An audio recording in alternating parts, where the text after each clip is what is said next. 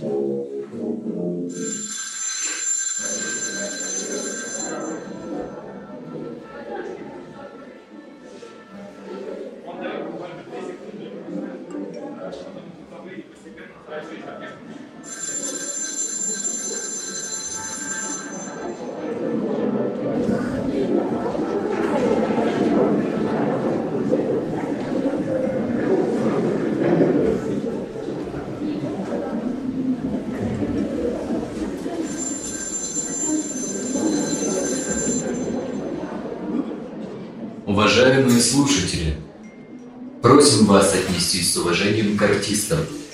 Они стараются для вас. Акт первый. Сцена у психотерапевта. Клиент В. 27 лет, работает в банке, в браке. Один ребенок. Запроса нет. Психотерапевт Ксения Мельникова. Специалист доказательной психотерапии расстройств пищевого поведения.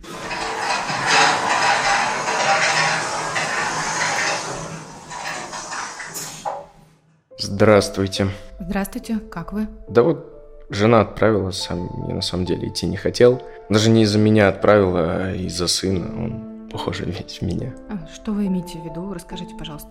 Сын не ест ничего, ему три года, а накормить его практически невозможно.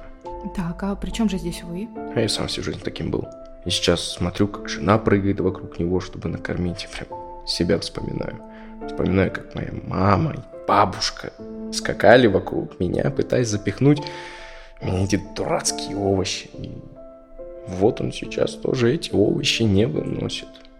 Похоже, то, что сейчас у вас с едой сына происходит, вызывает много чувств и напоминает вам про ваш неприятный опыт. Мгм. Да, это так. А чем вам сегодня хотелось бы больше поработать? С ситуацией сына или с вами?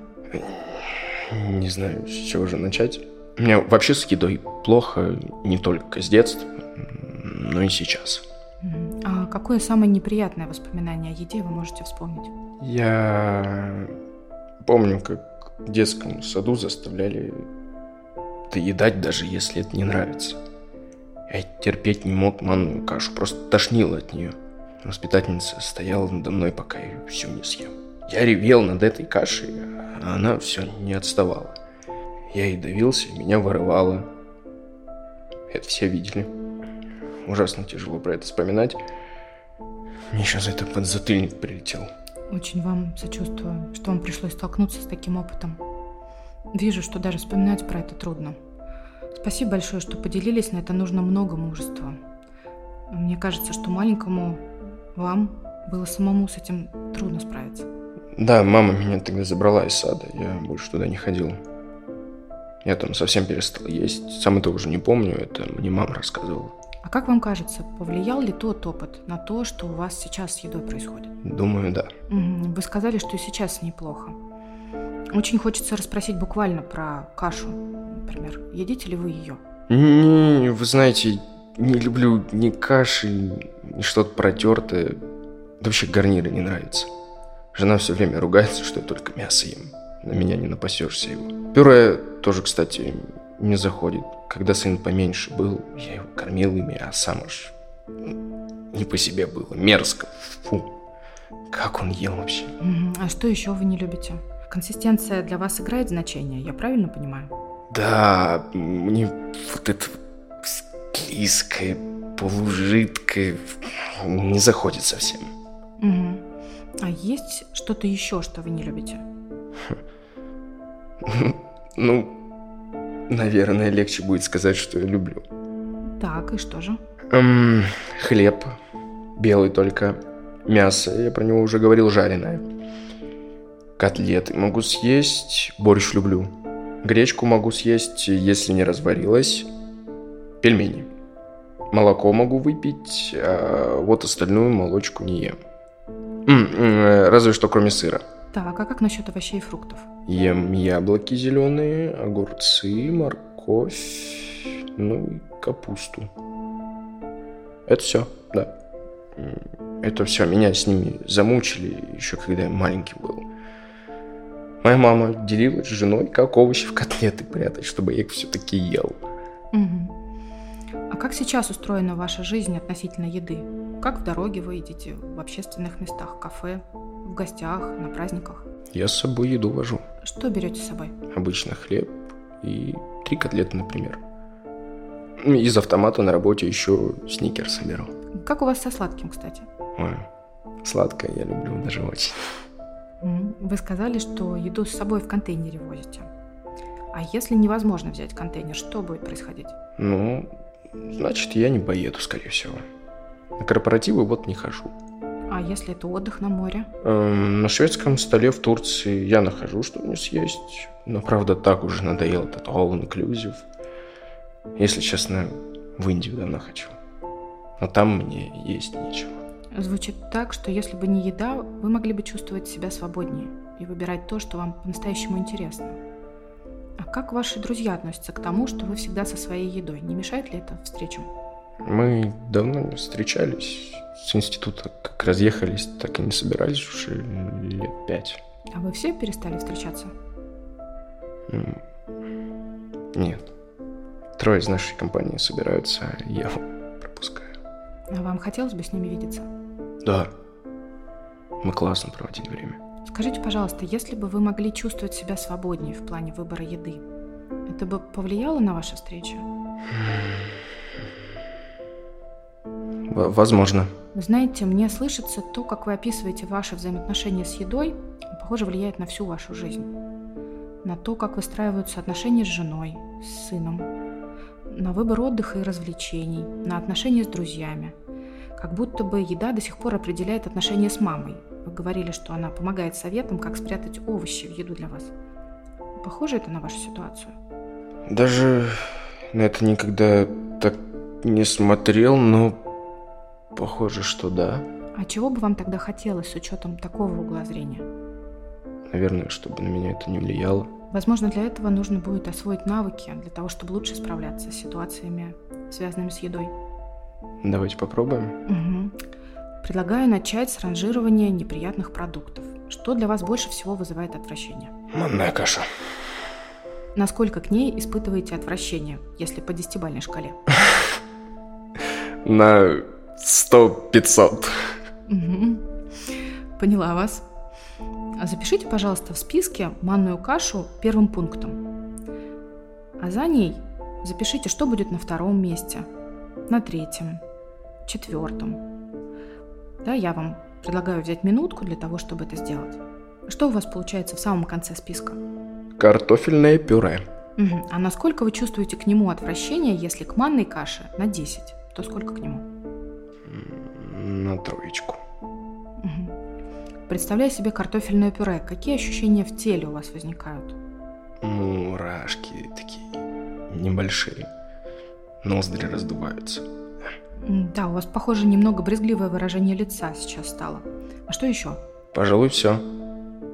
Угу. А теперь давайте попробуем вспомнить что-то для вас приятное, аппетитное, вызывающее желание это съесть. Наверное, сникерс. Когда вы его себе представляете, какие чувства и ощущения в теле вызывает он? Когда я на него смотрю, чувствую, как слюной наполняется рот. Хочется его понюхать, взять в руки знакомую шуршащую упаковочку. Угу. Так, продолжая представлять сникерс, представьте, пожалуйста, рядом с ним тарелку пюре. Когда они оба перед вами, какие чувства и ощущения в теле вызывает пюре? Понаблюдайте, пожалуйста, да, за ними. Они как-то меняются по сравнению с тем, как было до? Ну, она не настолько противная. Я бы ее не стал прямо сейчас. Но мурашек уже не чувствую. Угу. А если попробовать заметить отвращение к ней, то насколько оно сейчас выражено? На два, наверное. Сейчас можно себе представить, что вы могли бы это попробовать? Только представить. Окей. Ну, так, не скажу, что я готов ее есть, если представить, что я ее попробую. Меня не тошнит и мурашек нет. Кстати, не ожидал такого. Отлично. Скажите, пожалуйста, как думаете, сможете ли вы повторить это упражнение дома сами? Да, думаю, смог бы. Это будет мой челлендж.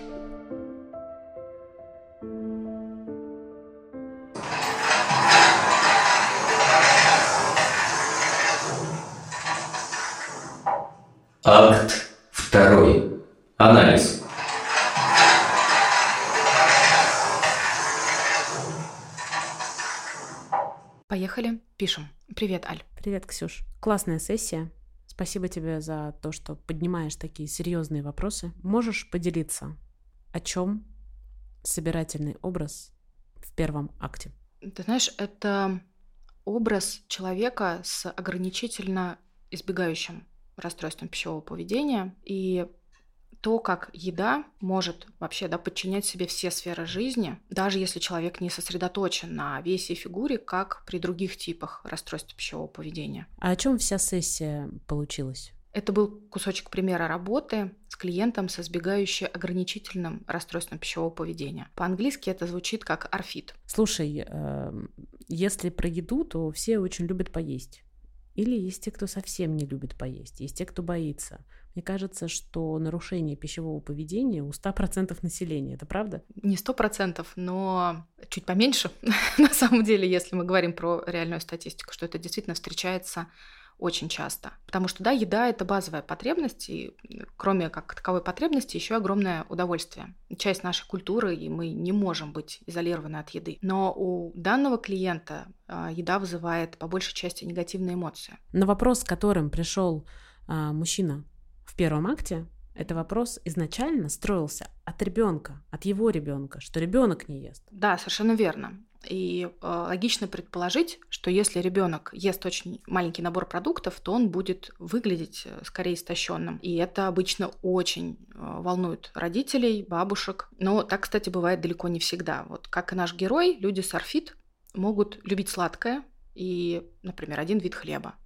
Поскольку организм будет в дефиците в плане нутриентов, то добирать он их будет из того, что в организм попадает и подталкивать к перееданию сладким. Таким образом, избыточный вес при орфит тоже может быть. Давай поговорим про расстройство пищевого поведения, раз ты упоминала. Давай, может быть, какие-то примеры приведешь или формы. Какое бывает? Я поясню сейчас да, про клинические формы расстройства пищевого поведения. К ним относятся нервная анорексия, нервная булимия. Оба, кстати, встречаются и в атипичном варианте приступообразное переедание. Также есть другие формы, например, синдром ночной еды, дранкорексия, проэгорексия. А что такое дранкорексия? Когда с целью есть меньше, сэкономить калории, человек выбирает пить алкоголь. Боже, так это такой антипищевой алкоголизм? Условно, да. А прегорексия? Прегорексия – это от pregnant – беременность, то есть когда а, во время беременности женщина слишком сильно начинает ограничивать рацион и а, не добирает необходимых для нее и для ребенка полезных питательных веществ. Еще, знаешь, я упустила, вот ты говоришь, булимия, анорексия. Мы все привыкли к названиям. А что такое атипичный вариант? Атипичный вариант тогда, когда ну, принято считать, что анорексия это про очень маленький вес. А типичный вариант это все то же самое, что э, при анорексии, но вес будет либо не маленьким, либо наоборот избыточным. Так бывает тоже. Ты сказала очень важно про анорексию, булимию, но я лично такое расстройство, как орфит, и название слышу в первый раз. Расскажи, пожалуйста, немножко об этом именно. Да, действительно, про анорексию и булимию это на слуху а про орфит далеко не все слышали. И часто это бывает связано со сложностью в диагностике. Также принято считать, что это детская форма расстройства пищевого поведения. Ну, все же знают про детскую избирательность в еде. Но с окончанием детства это может не закончиться. И орфит переходит во взрослый возраст. Точно сказать, почему это РПП возникает, пока нельзя. Но при работе с этим типом часто можно отметить травматический опыт, связанный с едой. Вот как, например, у нашего клиента. Та ситуация с кашей в детском саду с большой долей вероятности могла послужить отправной точкой, когда переборчивость в еде перешла в орфит. Я тебе честно скажу, что когда я слышала первый акт, меня как громом поразило. Что такое у половины моих знакомых? Вот травма какая-то, его заставляли есть. Мне бабушка морковку в яблоко терла в детстве, знаешь. То есть в какой-то форме я это точно слышу не в первый раз. Там, например, кто-то не ест переваренные пельмени, они склизкие. И это сложно у себя отследить. Что это? Просто не нравится или это расстройство? Есть какой-то вариант понять, что это с тобой происходит?